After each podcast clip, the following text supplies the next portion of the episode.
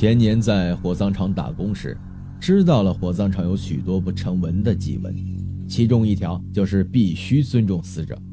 我一向年轻气盛，很少把这些禁忌放在眼里，总当成封建迷信。直到后来，因为触犯禁忌，差一点给吓死，我才改变看法。这天上午八九点钟，我在停尸楼前打扫丧盆子，听围观的人议论：今天最后一个出殡的是个小姑娘，还是一个高中生，因为什么事轻生了。我心中一动。自从进火葬场以来，一直想好好看一看死人，但死者往往五六十岁，面容枯槁，神情可憎，没什么好看的。像这样年轻的女尸还是第一回碰上。我连忙挤进停尸楼，来到走廊里，看见最里面有张滚轮床，上面的硬纸棺材里躺着一个少女。走廊里昏暗得很，再加上她脸颊周围布满鲜花花瓣。看不真切模样，只认出他只有十七八岁，圆圆的脸庞，尖尖的下颚，但那一头浓密的长发漆黑乌亮，蓬松的披散着，叫人看了无来由的心疼。这么年轻就死了，实在是太可惜了。旁边是他的悲痛欲绝的父母，正在以泪洗面，无声的哽咽，我看了也非常难过。像我这样三十岁的还没找到对象，这边反而轻生了，这是多大的浪费啊！好像觉察到我的念头不值得被赞赏，那当妈的泪眼模糊地瞥了我一眼。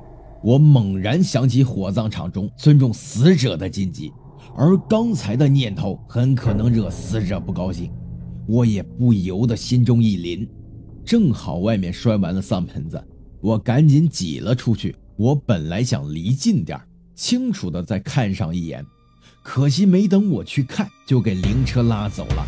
我好不容易打扫完，跑到隔壁恋人炉大院里一问，已经火化完了。那么年轻、那么美丽的容颜，化作一把白花花的骨灰，与一个又老又丑的乞丐的骨灰没有任何区别。而且这一火化就意味着他短短的一生永远结束了，我这一眼是再也看不到了。我上办骨灰证的办公室电脑里一查，知道了那个姑娘叫贾媛，骨灰安放在平房一楼靠近窗户处。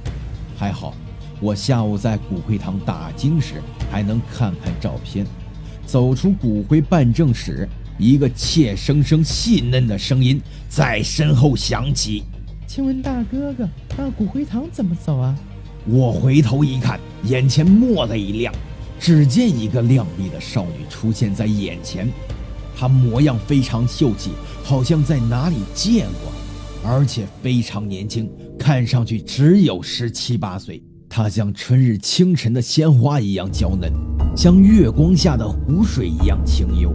再加上她那一身雪白裙子，更好的突出了娇怯，由不得别人不生出怜爱。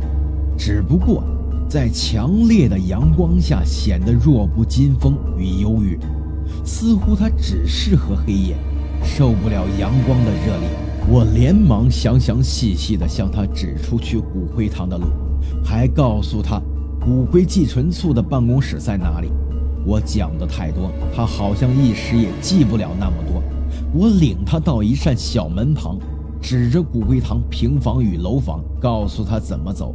他含笑谢了我，那种笑容令我心情好了起来。刚才贾元引起的忧伤一扫而过。然而我乐颠颠地出去吃饭，当时我绝对没有想到，这回好心的指路，差一点把命搭进去。